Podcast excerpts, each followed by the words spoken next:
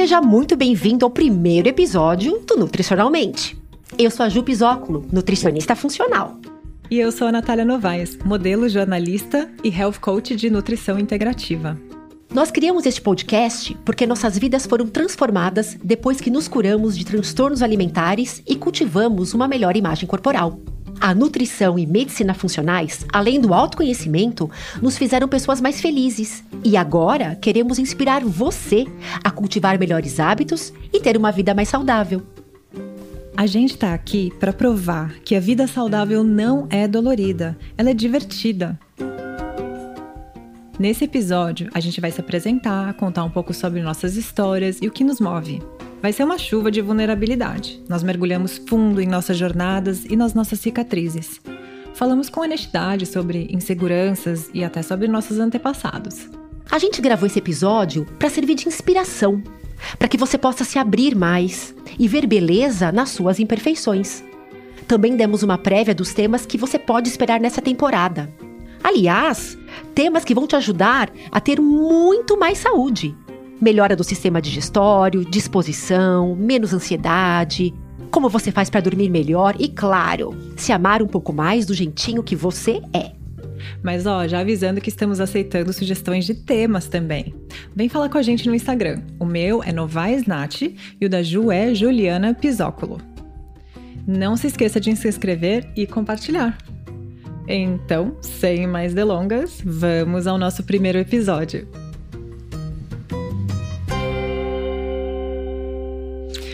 E aí, nutricionalmente?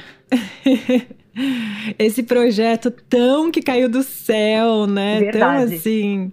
é, essas coisas da vida que eu acho muito louco. Eu acredito muito no universo, acredito muito nas conexões que a gente faz, que não são por acaso. A gente nem se conhece tão bem, gente. A gente se conheceu porque temos simplesmente uma terapeuta em comum que falou: vocês têm que se conhecer, porque você tem muitas coisas em comum. E aí a gente se conheceu pela internet só, né? A, a Ju tá em, em São Paulo, eu tô em Nova York. Bem pertinho. E, e bateu muito o santo. E, e acho que nós duas passamos por histórias muito grandes com isso. Então, até um dos motivos que a gente queria fazer esse episódio é contando um pouco sobre a nossa história para vocês, nossos ouvintes, entenderem por que a gente está aqui, né? Por que, que a gente quer conversar com você? Por que a gente acha que essa conversa é importante e o que a gente tem para trazer. Porque por bem ou por mal, estamos todas nessa sociedade que quer que a gente se en entre num padrão e querer entrar no padrão machuca a gente. Ô, Nath, você falou uma coisa interessante, né? Eu me questiono, e eu, eu lembro que quando eu era mais nova, eu me questionava também. Eu lembro que eu falava assim: caramba, eu ligo a televisão e eles falam, né? Como a McDonald's, como a KFC, como a etc. E, e do outro lado era: fique magra, use uma calça número 38. Né? Você, eu falava: aonde eu me encaixo nisso? Porque eu pensava comigo, eu não dá para você fazer as duas coisas. Na minha cabeça era algo muito muito louco.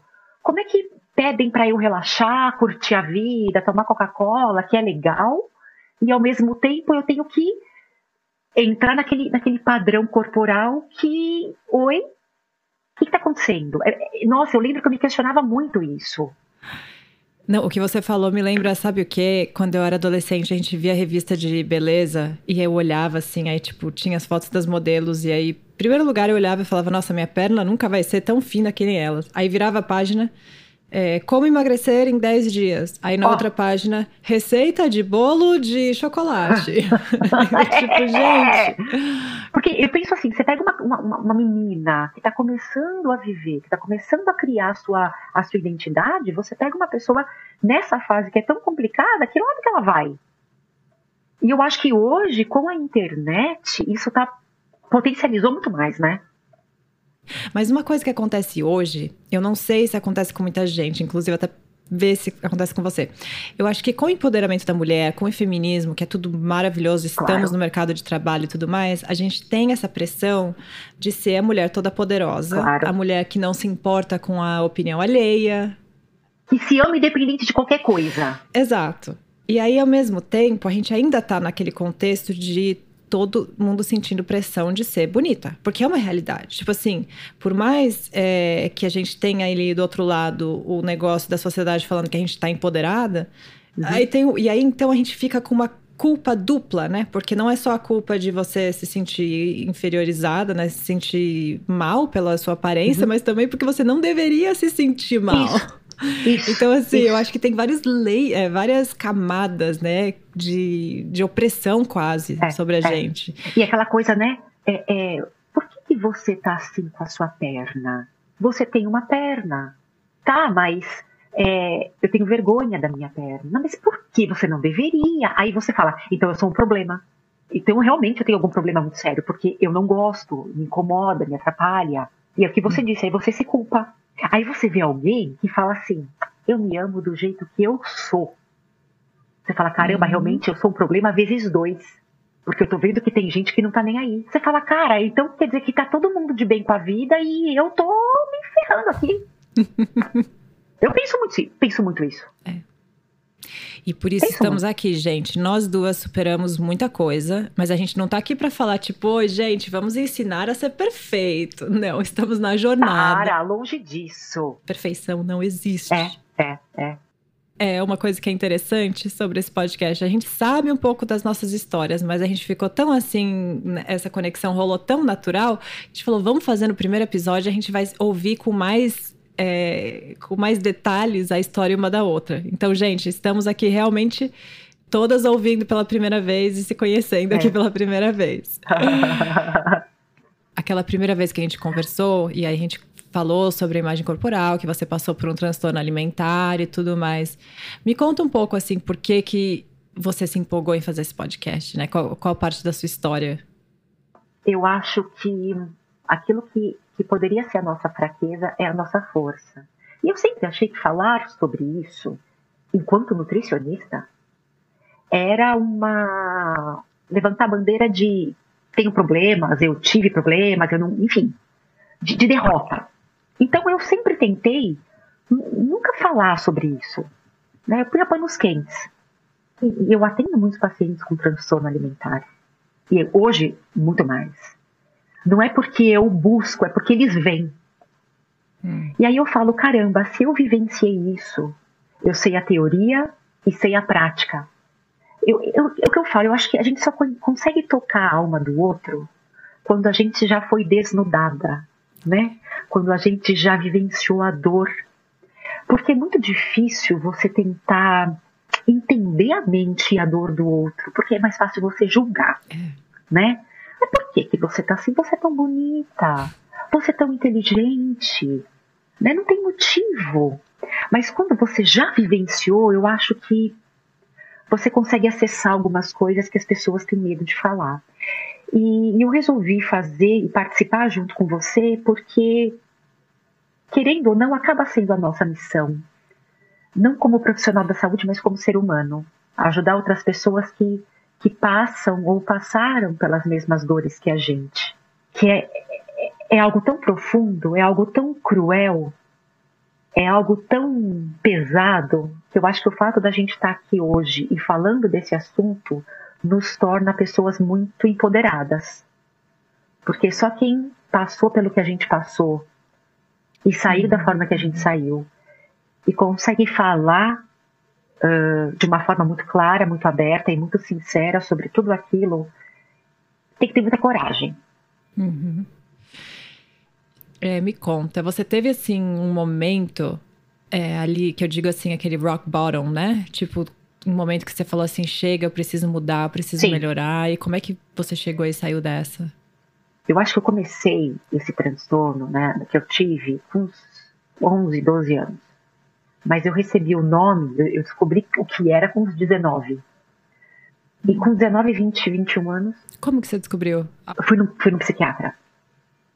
Fui no psiquiatra que falou: olha, o que você tem, esse medo descomunal de comer, essa visão distorcida, tem um nome, tem uma doença, tem um CID. E a gente vai ter que lidar com isso porque é, é uma doença psiquiátrica que mata. Ela foi muito, muito sincera comigo a gente fazendo esse tratamento, a minha madrasta me ajudando muito, meu irmão também. É, eu acho que o momento que me deu o start foi um, um momento que eu fui num, num, médico, ginecologista, mas ele era especialista em fertilização in vitro. E eu não menstruava, né? E eu tinha 20 anos, ele falou assim para mim, olha, eu, eu, ele tinha, eu nunca esqueço, ele tinha falta de dois menininhos, um porta-retrato. Ele falou, hum. são meus netos. É, se você continuar assim, o seu útero vai colar e você vai entrar na menopausa com 20 anos. Você nunca vai ser mãe, nem com fertilização, nunca. Como assim nunca? É, ele falou, você tá com 38 quilos e não, não, não tem possibilidade alguma de você voltar, de a gente reverter esse caso, caso aconteça. Nossa. Então, ou você melhora, ou você melhora. E eu lembro que ele falou: não ser mãe, caso aconteça, é a melhor das hipóteses, porque você pode morrer. A qualquer momento você pode morrer. Os meus exames bioquímicos estavam extremamente alterados. Só que eu é, é, fazia de tudo para não ser internada. Eu, eu manipulava. Não, hum. pai, dessa vez eu vou melhorar. Não, pai, não, não, não, não, não agora eu não quero. Não, pai. Uhum, uhum. Você já estava pensando em fazer nutrição nessa época? Eu sempre quis fazer medicina. Ah, tá. Então... Talvez por, por conta dos meus pais. E na época que eu quis fazer medicina, era a época que eu estava doente. Uhum. Então eu, eu me matava de estudar e não conseguia. Porque você tá com a cabeça, imagina, 38 quilos. Você fala, alguém que não come nada, hoje você olha e fala, meu Deus, não sei nem como viveu. Mas eu lembro que uma vez eu estava no cursinho e veio uma menina falar um pouco da profissão que ela estava seguindo, que era nutrição. E eu já estava nesse período meio que de tentar melhorar, já estava com tratamento e tudo mais, e eu lembro que ela falou assim, porque eu, a gente cuida através do, da alimentação. A gente, é, o verdadeiro remédio está na feira, não está na farmácia. Falei, caramba, quem é ela para falar que o alimento cuida? Não. Como já se viu, o alimento é péssimo. Eu tenho medo de comer. Já se viu. Né? Eu me questionava muito. E aí, quando uh, eu comecei a pesquisar mais profundamente, falei, quer saber? Isso muito me interessa. Porque se eu estou melhorando através da alimentação, isso funciona. Então eu quero cuidar das pessoas através daquilo que foi o meu pior pesadelo, que foi a comida. Olha que, que loucura, né? Que lindo isso. E aí eu virei a chave do nada, porque eu nunca quis fazer nutrição para mim. Ai, você quis fazer nutrição? Não.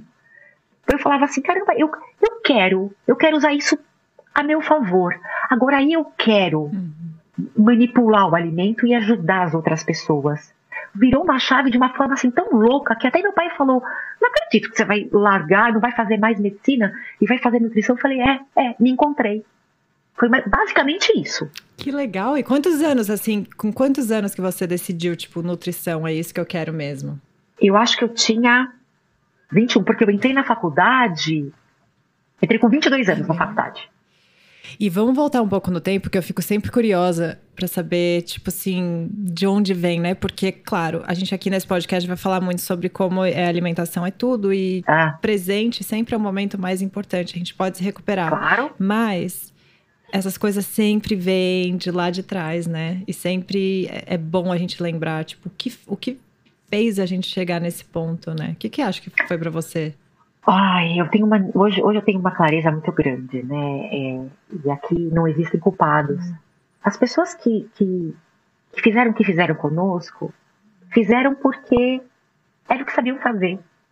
Não porque não nos amavam, pelo contrário, acho que por amar demais. Eu, num período da minha infância, eu fui gordinha. E a minha mãe é, hum. tinha pavor disso.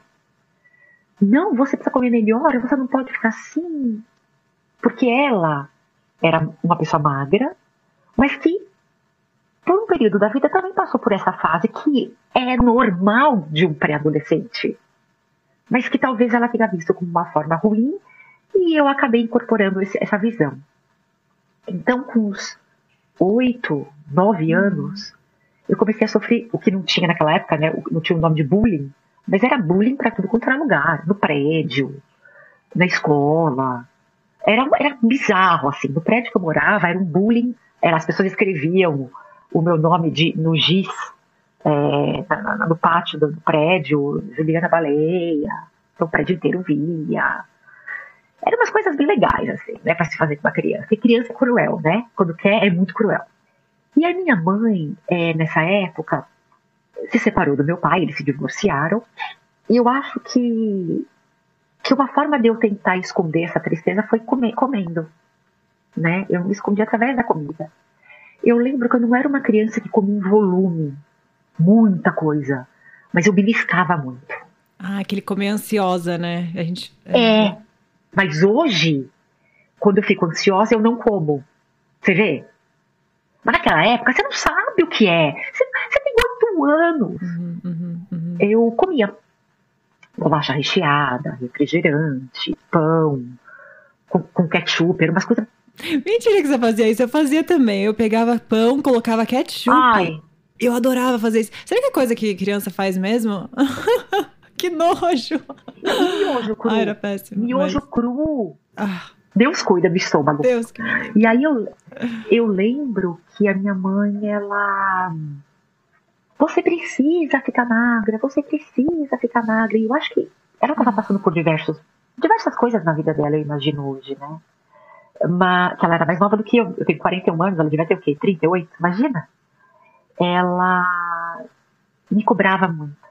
Você tá horrorosa, hum. você é muito feia, é, você não vai arrumar roupa, todo mundo é bonito e você não é. Nossa. E aquilo foi acho que indiretamente eu fui entendendo que eu era feia, que eu não era merecedora, que eu eu sempre nadei desde muito pequena e nessa nessa época eu não, eu não queria mais nadar porque não tinha maiô, de, era, não tinha maiô colorido, só tinha maiô cinza, preto, porque eu era muito grande e eu lembro que a minha mãe ela ela ela ficou muito doente na época e ela falava assim para mim a partir de agora, você vai ser a mulher da casa. Porque eu vou morrer, eu estou doente, eu vou morrer. Eu tenho câncer. E você vai cuidar do seu irmão. Então você vai ter que prometer para mim que nada de ruim vai acontecer com ele. Nossa, quanta e responsabilidade numa criança, meu prometi. Deus do céu. É, eu tinha 13. Ah. E eu acho que depois que ela faleceu, eu comecei a perder peso. Já estava perdendo, né? Já estava perdendo peso. Mas eu acho que depois que ela faleceu, não tinha ninguém que falasse para mim assim: tá bom, chega, você tá bem. Para. Uhum. Porque a pessoa que eu queria, que, eu queria uma aprovação não estava mais. E, e não era só na parte física, era. Eu tinha que ser bom em tudo. Então, assim, como a Juliana não é, não, é, não é boa fisicamente, então ela tem que ser boa aluna. Então eu, eu tentava estudar muito, me dedicar muito. Eu sempre gostei de estudar, porque uma coisa boa que os meus pais deixaram para mim era aquela coisa de, de querer estudar, de querer pesquisar, de querer, enfim. Mas é, eu tinha que me destacar de alguma forma.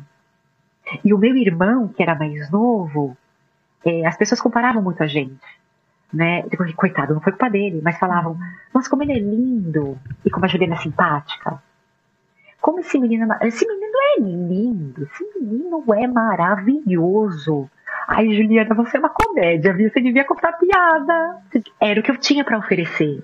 Então, ah, até hoje, quando as pessoas falam assim, nossa, essa roupa te deixa bonita, eu tenho que lutar porque eu falo, ai, essa pessoa é tão educada, puxa, não faço mais que minha obrigação. Até hoje. Até hoje. Porque, assim, você é uma pessoa, né, esteticamente bem dentro do padrão, assim, hoje em dia, não sei se chegou a flutuar depois, mas, tipo, é, é muito interessante como, tipo, essas cicatrizes ficam, né? Muito. Porque você é uma mulher objetivamente, assim, dentro ali do que a mídia diz ser bonita, né? Porque eu sempre hesito em falar e você é muito bonita. Acho que a beleza é uma coisa tão subjetiva.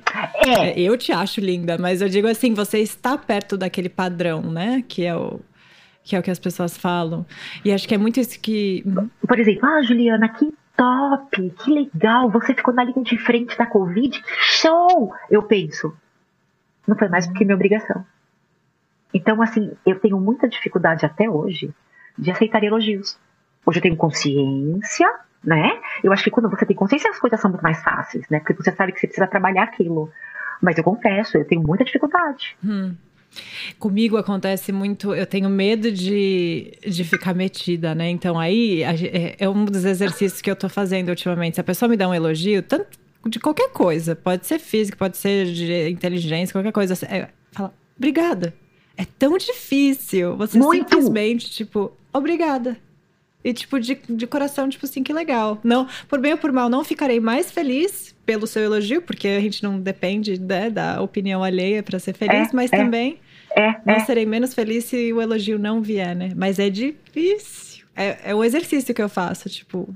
Sabe como eu fico melhor? Quando alguém fala assim para mim, por exemplo, ai, parabéns, você é top. Eu, eu respondo assim, somos. Hum, porque eu compartilho com o outro. Legal. Legal, gostei dessa. Então, isso me deixa, me deixa leve.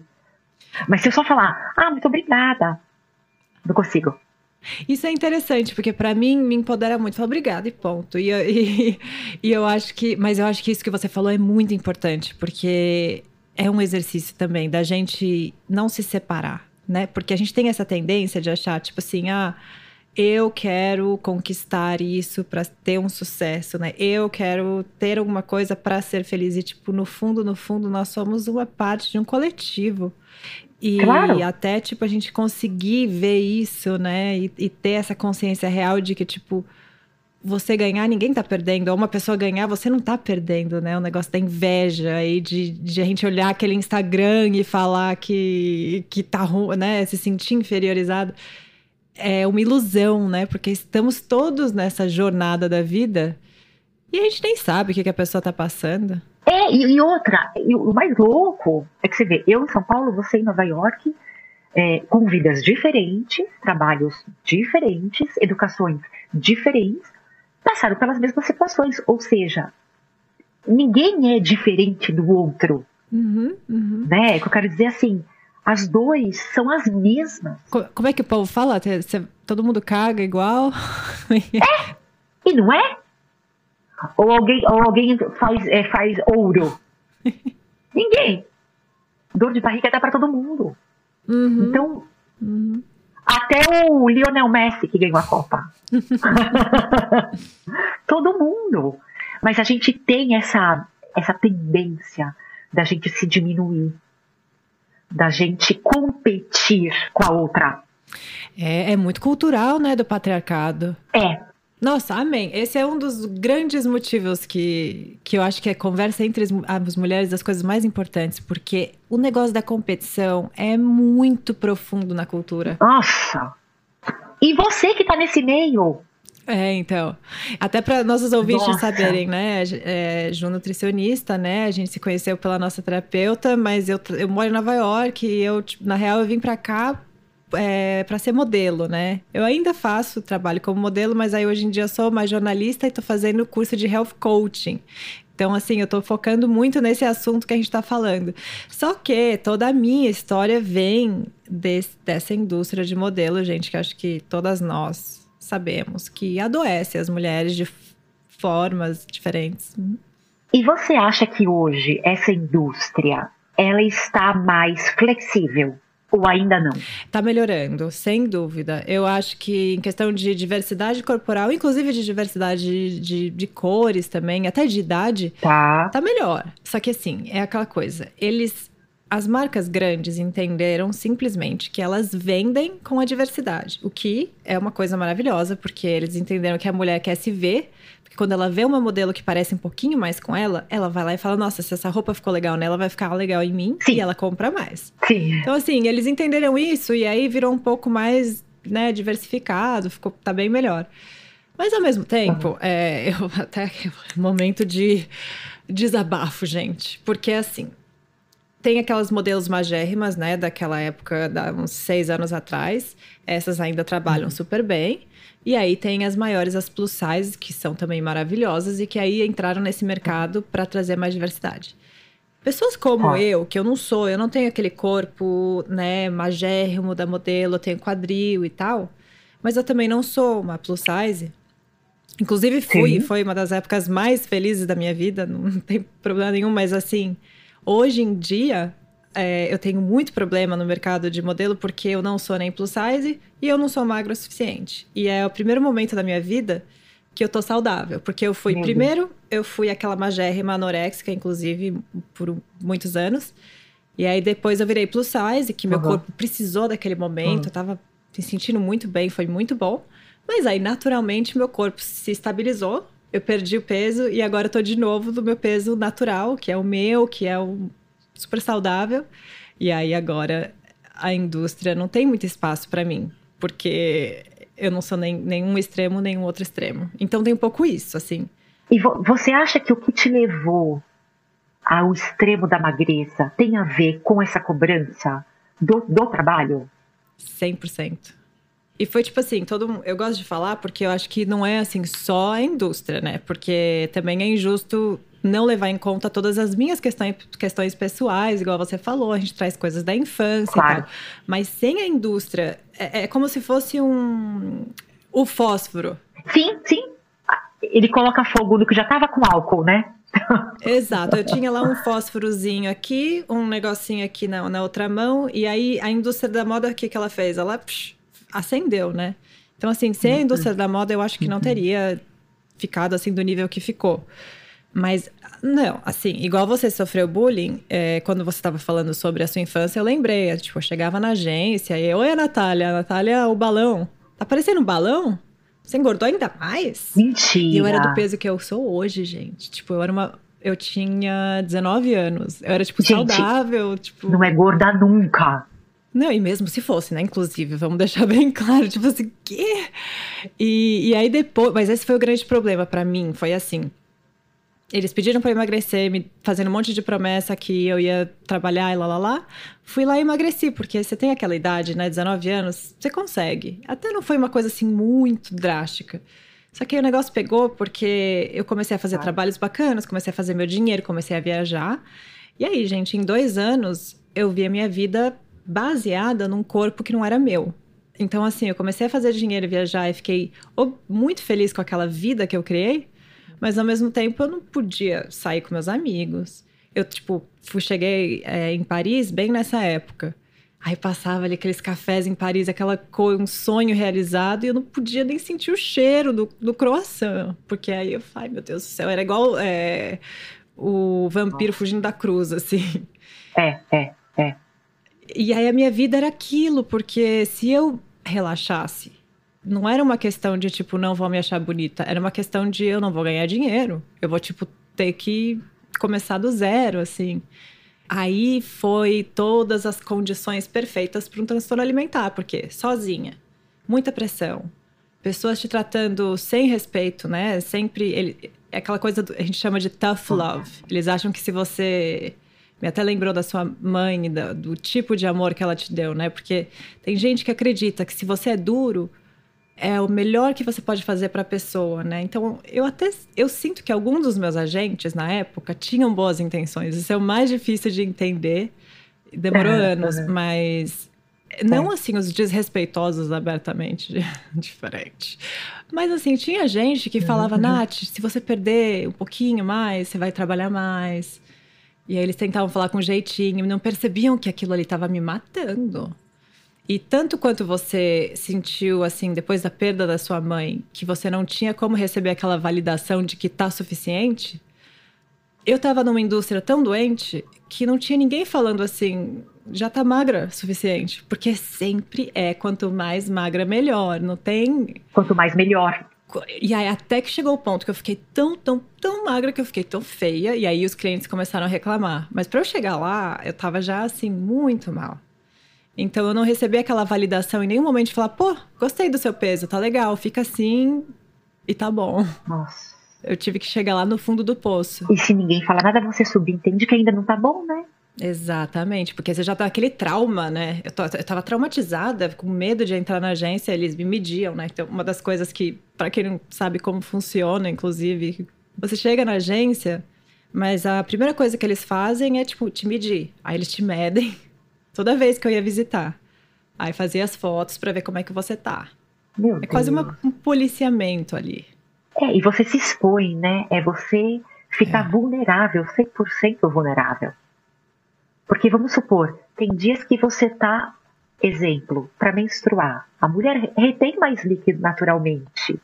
Quer dizer, você você começa a não querer nem que teu corpo funcione de forma correta, isso te atrapalha. Mas Ju, até hoje isso acontece comigo. Eu, essa semana, eu até eu tava pensando no nosso podcast, eu falei, gente, é bom a gente prestar atenção nas coisas, porque eu não percebi que isso ainda acontecia. Eu fiquei menstruada essa semana e é exatamente isso, todo santo mês, é normal, eu já tô acostumada, mas aí eu já ficava tipo, é, você bota uma calça que você sabe que você não engordou, mas tipo assim, já tá mais apertadinha. E aí já vem aquela ansiedade que eu tenho que eu ouço ela, eu sim. tenho que diminuir. Sim, sim. E aí hoje em dia eu tenho assim a capacidade de não ouvir, Isso. mas a voz ali ainda vem, tipo, nossa, engordou de novo, mas você come demais mesmo, hein? Isso. A voz. É, é. Eu falo para as minhas pacientes dessa voz. Eu acho que o que faz, eu acho assim. Hum. Tem um filme, Uma Mente Brilhante Uh, o matemático, ele é um esquizofrênico, né? Então ele vê um, um, cara que ele jura que é real, etc. Então, na verdade, é a mente dele. E com o passar do tempo, ele sabe que aquele cara tá ali, ele vê o cara, mas ele não dá mais atenção. Então eu acho que nós, que passamos por isso, a gente sempre tem, e, e, e ok, eu aprendi que ok, a gente sempre tem essa cicatriz a voz vem. Então, por exemplo, a voz, ela sabe que hoje ela não pode mais falar com relação à comida, porque a gente já se tocou que é balela. Aí a voz fala assim: Ah, com a comida então, beleza. Mas olha a sua perna. Você já olhou? Hum. Então eu percebo que talvez seja uma forma do cérebro ir. Talvez aquele, aquele nosso estado era um estado normal para ele. Então, nos trazer para aquela forma de pensamento talvez seja normal. É. o que eu falo para as minhas pacientes. Você vai chegar nesse estágio que você vai chegar e vai falar, dá um passo para trás. Quem manda aqui sou eu. Né? Então, geralmente, quando eu percebo que quando eu tô com energia muito baixa, muito cansada, cansada, quando eu tô exausta, esgotada mentalmente, por qualquer outro assunto, a voz fala, bom dia. Aí eu falo, cala a boca. Ninguém te chamou aqui. Adorei. E aí ela volta. É para sempre. Ou então, por exemplo, boa noite, vou dormir. Aí ela fala: Oi, vamos conversar? Não, não vamos. Não te chamei aqui. Você tá o que aqui? Volta pra onde você tava. É, é essa a ferramenta que a gente aprende com terapia, que a gente aprende conhecendo a nutrição, que a gente aprende conhecendo as nossas fraquezas, porque hum. eu duvido que alguém que esteja nos ouvindo fale, eu sou 100% resolvida com tudo. Ninguém não, é, e tudo é. bem. Mas e é, tudo bem. É, exatamente. Mas sabe o que é interessante? Aconteceu isso comigo ontem, inclusive. É, eu tava muito cansada por ótimos motivos. Eu saí muito esse fim de semana, foi muito divertido. Eu estou recentemente solteira, então assim. Eu tá vi, fez um tour. É, não, eu não paro. Uhum. Mas aí, como você disse, eu, quando eu fico muito exausta, eu fico um pouco vulnerável. É. A minha tendência, é, no passado, inclusive, era sentir fome né? Tipo assim, ficar sem comer. Hoje em dia, eu acho que como eu já me recuperei há muito tempo, eu tenho já o outro lado de falar, ah, vamos, vamos comer um mac and cheese. Você merece, tá tão cansada. E aí, o que, o que eu faço é engraçado. É, essa é a beleza dessas coisas, porque cada um tem a sua técnica, né? Mas para mim eu, é. é. diferente. Eu, eu começo a falar muito docemente para mim e eu ouço, eu sei que isso é a minha criança. É a minha criança lá, tipo, tô cansada, quero dormir, aí, ai, quero um snack, quero um chocolate. E é só, eu, aí eu converso, literalmente. Às vezes eu falo assim, vai exato, fico bem cara de louca. Mas eu falo, tá tudo bem, você pode dormir, você pode mas é descansar, é relaxa. É, porque para mim é sempre foi muito claro que é uma criancinha ali meio sem, sem rumo, né? Então é, vai para todos os lados. Às vezes ela quer comer um monte de coisa, às vezes ela quer só espernear. É, então é tipo, segura no colo e. É, e, e, eu acho que assim, e uma coisa que eu lutei muito, não sei se aconteceu isso com você, eu lutei muito para falar, eu não quero carregar isso, carregar essa cruz, eu não quero, eu não pedi. Então, assim, o que, que eu posso fazer com isso que me aconteceu? Das duas, uma. Eu posso sentar e chorar, né? Ai, porque eu sou uma pessoa desgraça. Eu posso fazer isso? Ou eu posso falar, não, pera um pouquinho, o que eu posso fazer com toda essa bagunça que nós passamos, né? No caso, que eu passei. Ajudar outras pessoas. Mostrar que sim, existe a luz no fim do túnel. É fácil? Nem um pouco. Nem um pouco. Eu diria que muitas vezes eu falava assim pro meu pai: Olha, eu vou jogar toalha, eu não aguento mais. Eu cansei. E hoje eu olho para trás, eu vejo aonde eu cheguei, e nós duas conversando sobre isso, eu falo que nós somos pessoas vencedoras, porque não foi fácil, né? Isso é uma das coisas que veio com o tempo para mim, começar a ver a beleza em tudo isso. Eu também. Inclusive, ultimamente, mais do que nunca, eu penso muito nas minhas antepassadas, sabe? Eu acho que eu eu pensar na história do Brasil e tudo que as mulheres viveram no nosso país. É, também, talvez, uma, duas gerações de mulheres que realmente têm algum nível de escolha, né? Exato. Então, tudo Exato. é muito novo, tudo é muito. É, eu acho que a gente tem que se dar muita graça, né? Tem que se dar muito amor, muita aceitação, porque. É todas nós mulheres estamos fazendo assim um milagre acontecer, que é a nossa liberdade virar felicidade. Não, não é uma coisa que, que é fácil, né? Mas é muito linda, é muito linda a gente ter conquistado tudo e agora continuar né, nessa conquista entrando num lugar de felicidade e liberdade real, porque ainda estamos aprisionadas de muitas formas que a gente não vê e aí a gente está se libertando de dentro, né? Que é um puta trabalho. E você sabe que eu lembrei, você falou de, de empoderamento, a minha bisavó, olha, materna, ela veio da Itália com a minha avó, etc e tal. E o meu bisavô batia nela na Itália. Minha avó, que era mais nova, nasceu em 1916. Imagina o ano que ela nasceu. Quando ela chegou aqui, olha que louco, em 1924 ela chegou pro meu bisavô e falou o seguinte: Eu tô indo embora. Nossa, nessa época. Fica com as crianças. Ah, mentira. E você tem mais condições de educar, de dar comida, de dar casa. E eu tô indo embora viver a minha vida. E foi embora. Porque você chegar naquela época e falar: Eu não quero mais. E eu estou indo embora. Oi? Hum. Então, toda vez que, que eu me sinto numa situação meio difícil, eu tenho uma teoria eu acho que a gente vem de mulheres muito fortes. Porque se você for, pensa na sua vida, pensa na sua mãe, na sua avó, nela como ser humano. Não nela, no que ela fez de errado ou não, mas no que ela passou. Cara, eu vejo as minhas antepassadas e eu falo, são mulheres muito porretas. Então, toda vez que eu tô com dificuldade, né, eu olho para trás e falo. Aí até me arrepia, credo. Eu falo, é, é, é eu honro vocês, eu vejo vocês, eu honro vocês, eu agradeço vocês. Eu agradeço porque eu, Juliana, sou o máximo do que os nossos antepassados chegaram. Eu estou no topo. Então eu agradeço tudo o que vocês passaram para que hoje eu consiga estar aqui. Até a minha mãe que o pessoal brinca comigo. Eu falei, se sua mãe viesse, o que, que eu ia falar? O que, que você falaria? Eu ia falar, você, cara, você fez o que você conseguiu fazer com o que você tinha, com o que você aprendeu. Não foi falta de amor, foi excesso. Uhum. É, se eu tenho mágoa, se eu, de, de forma nenhuma. Uhum. Pelo contrário, eu agradeço por ter passado por tudo que eu passei. Tudo.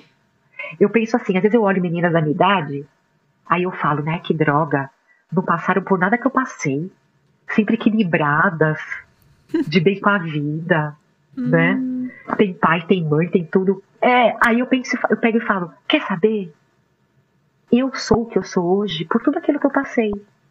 Talvez, se eu não tivesse passado, como que eu seria? É. Essa conexão de fazer algo diferente, né? De, expor a nossa fragilidade para as pessoas e falar, estamos aqui para ajudar, né? É, eu, eu acho uma das coisas também sobre esse assunto que é muito malucas, isso eu fiz um projeto chamado Todas Juntas no passado e eu tinha muito essa impressão. E eu ficava, gente, por que eu, né? Tipo assim, legal, eu me amo, acho que eu sou incrível, mas tipo assim, por que, que eu não nasci com uma vida mais simples? E aí, naquele projeto, ou com uma cabeça mais simples. E, bom, Independente disso, eu, eu hoje em dia me amo muito, assim, acho muito legal tudo que eu sou. Porém, o que eu aprendi é que a gente só tem a impressão, porque todo mundo, para começar, o ser humano, eu acho que ele é o centro do mundo, né? Então, assim, tudo é amplificado dentro da gente. Então, tipo, cada mulher que eu conversava, que eu achava, essa mulher é perfeita no mínimo, ou quer dizer, no máximo, ela era bem resolvida hoje, mas já passou por uma trilhão de coisas que ela teve ali que superar e que a gente nem imagina, nem imagina. Então, assim, todas nós temos nossas questões, somos seres humanos, somos iguais. Mas eu acho que o que você falou sobre as suas antepassadas é tão lindo e uma das coisas que é tão difícil é a gente ter essa voz de carinho que a gente vê nelas, fala assim, claro que elas erraram. Nossa, eu posso tirar uma lista de coisas que eu faria diferente se eu fosse a minha mãe. Claro. Mas a gente tem essa capacidade de falar, mas ela fez o melhor dela e, e além disso ela também fez essas coisas muito boas. Porém, Claro. A gente passou pelo que a gente passou e a gente não tem essa voz suave com a gente mesma. Então, essa, esse é o shift que eu acho que, inclusive, esse podcast quer trazer muito: é como.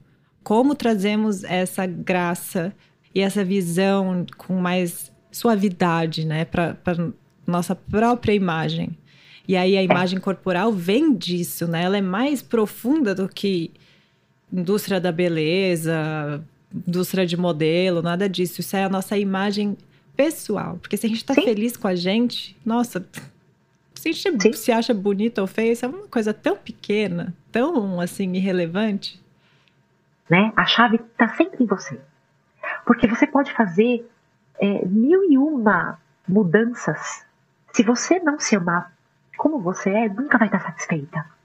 Porque a verdadeira felicidade está em você ela é consequência. Nossa, amém. Eu acho isso das maiores verdades sobre a vida, que a gente complica a felicidade. Eu gosto sempre de pensar nessas coisas como um, arco-íris. Eu sempre que eu, que eu me pego assim, que eu tenho essas loucuras, tipo, por exemplo, antes de eu começar meu mestrado, eu falava, ah, se eu virar uma aluna Ivy League, né, que é a Harvard da vida, aí tudo bem. Aí eu vou ter, tipo, a, a carteirinha assinada, Natália teve sucesso na vida. Aí entrei na Colômbia, estudei que uma louca, entrei, me formei. Imagina, deu dois meses eu já tava tipo, ai meu Deus, meus colegas estão fazendo isso e aquilo, eu não tô no New York Times, lá, lá, lá, lá. A gente sempre quer mais. Sempre. E eu gosto de pensar nisso como um arco-íris. Porque o arco-íris é isso. Aí você tá vendo, você chega, você consegue aquilo que você conseguiu. E se a sua felicidade está baseada naquilo, você nunca vai ser feliz. Tem não. que se apaixonar pelo processo. É a nossa felicidade aumenta temporariamente, mas a gente volta para aquela média de felicidade que a gente tem geralmente. E essa é a média que importa, porque tanto faz o que a gente, a gente vai vencer, vai perder, Exato. vai engordar, vai emagrecer, nosso corpo vai envelhecer, e aí de repente a gente vai fazer uma plástica, sei lá, que vai se sentir bem. E é isso, vai flutuar sempre. E aí é o processo, gente. É o dia a é. dia que importa, é como a gente se vê. E é, é o que é mais difícil aceitar. O mais difícil é você aceitar que o processo é que vale. Porque a gente quer tudo para ontem, né? Todo mundo. Ah, eu quero uhum. fazer tal coisa uhum. ontem. Você não quer esperar, né? Você não quer ir, ir ajustando os ponteiros, porque cada, cada vez que o processo caminha, você amadurece, você cria experiências. Respira um dia de cada vez, devagar e sempre, vamos lá, que aí as coisas fluem. A gente, quer, a gente mira muito ao final, mas não é ali. Nunca. E, e, eu fiquei lembrando de um momento específico que eu achei muito louco, que eu, eu, esqueci desse momento. Eu morava sozinha na época, eu tinha 26 anos, 25? Não, 25. Até 24, talvez. Foi o dia que eu resolvi que eu realmente precisava melhorar. Mas que eu, eu tava tendo muita compulsão alimentar. E era, gente, era um negócio que eu não, eu não desejo ao meu pior inimigo, eu não desejo a nenhum ser humano na Terra. E aí, eu, e é aquelas compulsões que te deixam tão mal que você não consegue se movimentar. Então eu tava ali paralisada. E aí eu, até, eu lembro que eu peguei meu celular e eu tinha um trabalho super bacana no dia seguinte. Eu falei, gente, como é que eu vou? Tipo, tô literalmente doente. Tipo, o que, que tá acontecendo? E, e eu pensei muito assim. Eu falei, gente, eu acho que a solução é realmente, tipo, desaparecer. Eu moro sozinha, eu estou sozinha nesse país, né? Nesses momentos a gente não tem perspectiva, nem pensei nas minhas amigas, mas eu, falei, é, é, eu acho que a melhor solução para mim é terminar. E eu não sei o que aconteceu comigo naquele momento que me veio um negócio assim. Eu falei: quer saber? Eu vou tentar. vou tentar sair. Também, se não der, eu me mato depois, tudo bem. Mas pelo menos eu vou tentar. E esse momento, eu acho muito louco lembrar desse momento, porque todas as coisas que eu faço relacionada ao corpo, hoje em dia eu já tô mais tranquila, mas sempre não foi uma coisa que veio natural para mim, era uma coisa que vinha tipo como responsabilidade, porque eu falava, gente, tem mais pessoas tipo nesse buraco horrível que eu nunca mais cheguei a ficar naquele Sim. nível. Mas eu falei, meu Deus, tem que fazer alguma coisa. E eu acho que é se tiver alguém ouvindo que esteja nesse ou que esteja passando às vezes por momentos assim, que tem saída. Tipo assim, mesmo, mesmo, mesmo, mesmo. Tipo, hoje eu posso falar com tranquilidade, eu sou uma pessoa feliz. É, um monte de questões que hoje em dia também, eu acho que o que aconteceu comigo é, eu passei pelo transtorno alimentar, me recuperei. Hoje em dia eu já estou numa, numa, etapa é, muito bacana de também querer otimizar a minha saúde. Então eu já estou assim, eu adoro pesquisar sobre o que medicina funcional, o que, como é que eu faço para eu viver mais anos e melhorar minha pele e melhorar. o cabelo branco. Estamos hoje, gente, introduzindo essa conversa para vocês entenderem por que a gente quer falar sobre isso, mas vamos assim, nos próximos episódios a gente quer entrar a fundo em temas específicos, né? Vamos conversar um pouco mais a fundo sobre algumas coisas que agora a gente vai pontuar, mas que são muito importantes para a nossa saúde, não só mental quanto física. É, e levando a ciência, né? Eu acho que é, falando de ciência mesmo, né? Com relação à nossa saúde. Gente, amém. É, porque não estamos aqui para fazer mais, ser mais um influencer falando que sai da cabeça. Estamos não. aqui com uma história pessoal, sim, mas é só para te dar o conforto de que é possível, mas a gente Sim. aqui vai falar sobre ciência. Então, é, eu, como jornalista, sempre quis fazer um projeto desse e eu ficava tipo. Cara, mas eu não sou médica, eu não posso falar sobre isso. Eu não quero ser mais uma pessoa que vai sair falando o que acha, né? que legal termos a Ju aqui. Então, gente, vamos falar sobre coisas é, que têm base científica. Sim. Desmistificar coisas, porque hoje a internet fala tanta bo bobagem, né? Então o nosso objetivo também é desmistificar tudo isso. Não, e também não vamos aqui trazer, gente, dieta de não sei o quê, dieta soluções mágicas. Detox. Detox, exato. É. Se você está procurando um detox, uma mais uma influencer fitness, não é, não é para você esse podcast, gente. Aqui a gente quer falar sobre a vida real e sobre o que realmente funciona e que demora. Ninguém aqui vai te dar uma dica que daqui duas semanas a sua vida vai ser perfeita. Não. Mas a sua vida vai ser um pouquinho melhor. Exato. E a quali qualidade de vida é o principal, né? É atingir um objetivo a longo prazo. Quer dizer, como é que você quer envelhecer? Como é que você quer que o seu corpo reaja frente a determinadas situações? Porque se você pega, que seja uma gripe básica, vamos dizer assim, o seu corpo precisa estar munido de artefatos, vamos dizer assim, para que ele possa combater essa gripe. E não é assim, eu como de uma forma errada a vida inteira e quando eu tenho uma gripe eu quero melhorar e tomar vitamina C. Não. Ele precisa já estar equipado antes. Então a gente precisa pensar nisso também, né? A gente vai falar sobre ansiedade, intestino, depressão, montar um prato saudável. A, a dieta da fulana não serve para. O plano alimentar, não é nem dieta. O plano alimentar da ciclana não serve para fulana. Quer dizer, as pessoas são individualmente. As pessoas têm a sua individualidade bioquímica. E isso a gente tem que respeitar. Até indivíduos gêmeos idênticos, que vieram da mesma placenta, eles são bioquimicamente diferentes. Então, precisam de nutrientes específicos para cada um deles. Não, e dieta da internet tem tudo, menos a sua dieta, né? Adorei, vou fazer uma camiseta. Sensacional. Mas não é? Não, mas é muito verdade. E eu lembro é, aquela dieta da USP, Ai. lembra? É, de tomar sopa, dieta da sopa, não sei o quê. Então, assim, o negócio que a gente vai quer. Ovo com presunto. Deus que me livre.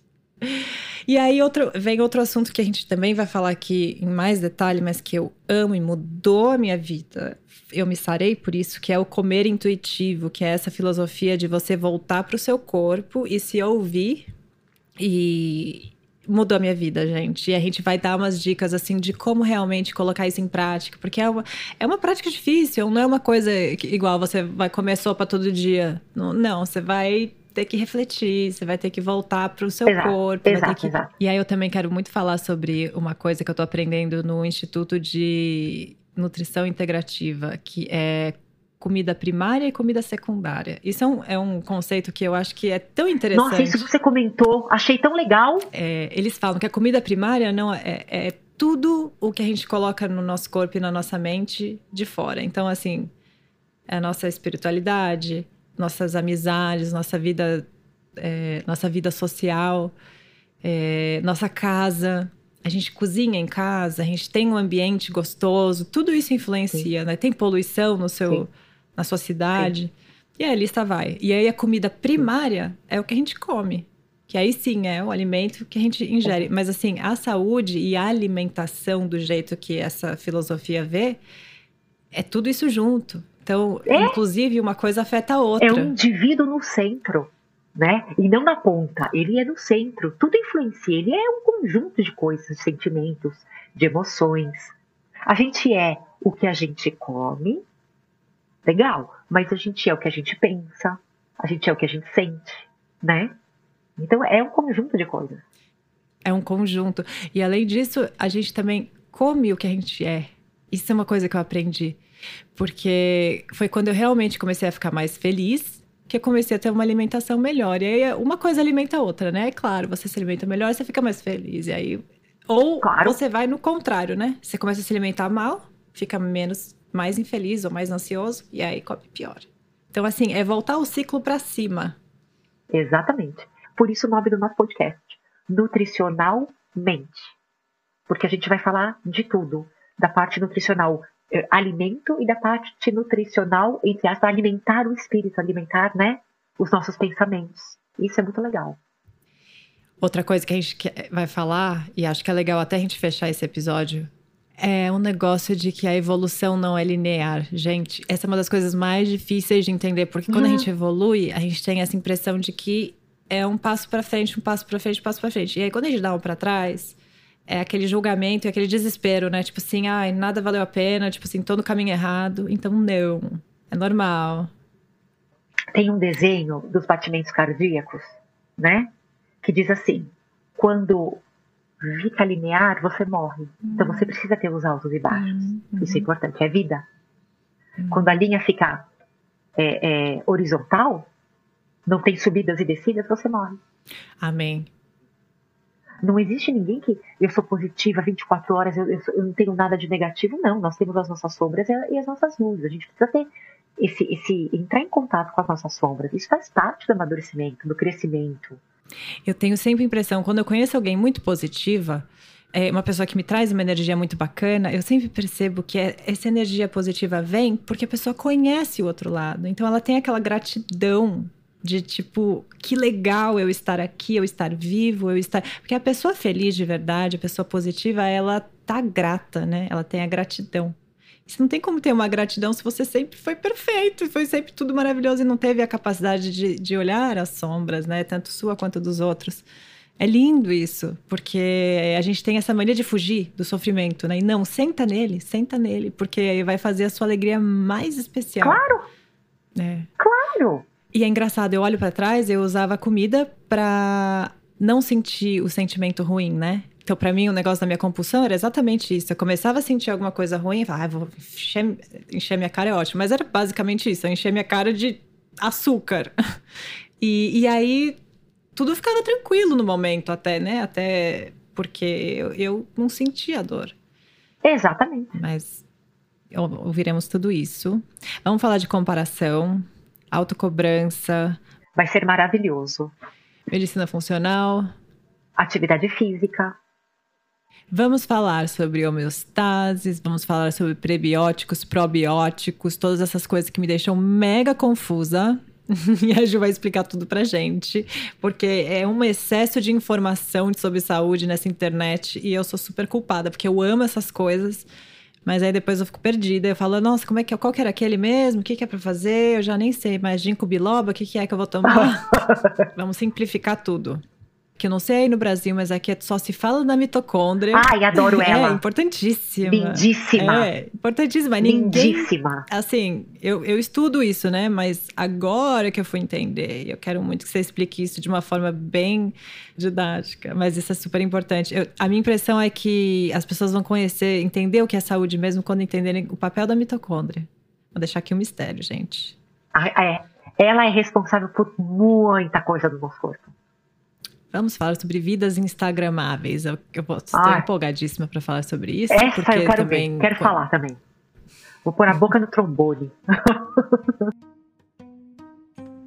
Ô, Nath, você sabe que eu conto nos dedos de uma mão o paciente que vem pra mim e fala: Eu vim aqui porque eu quero me prevenir.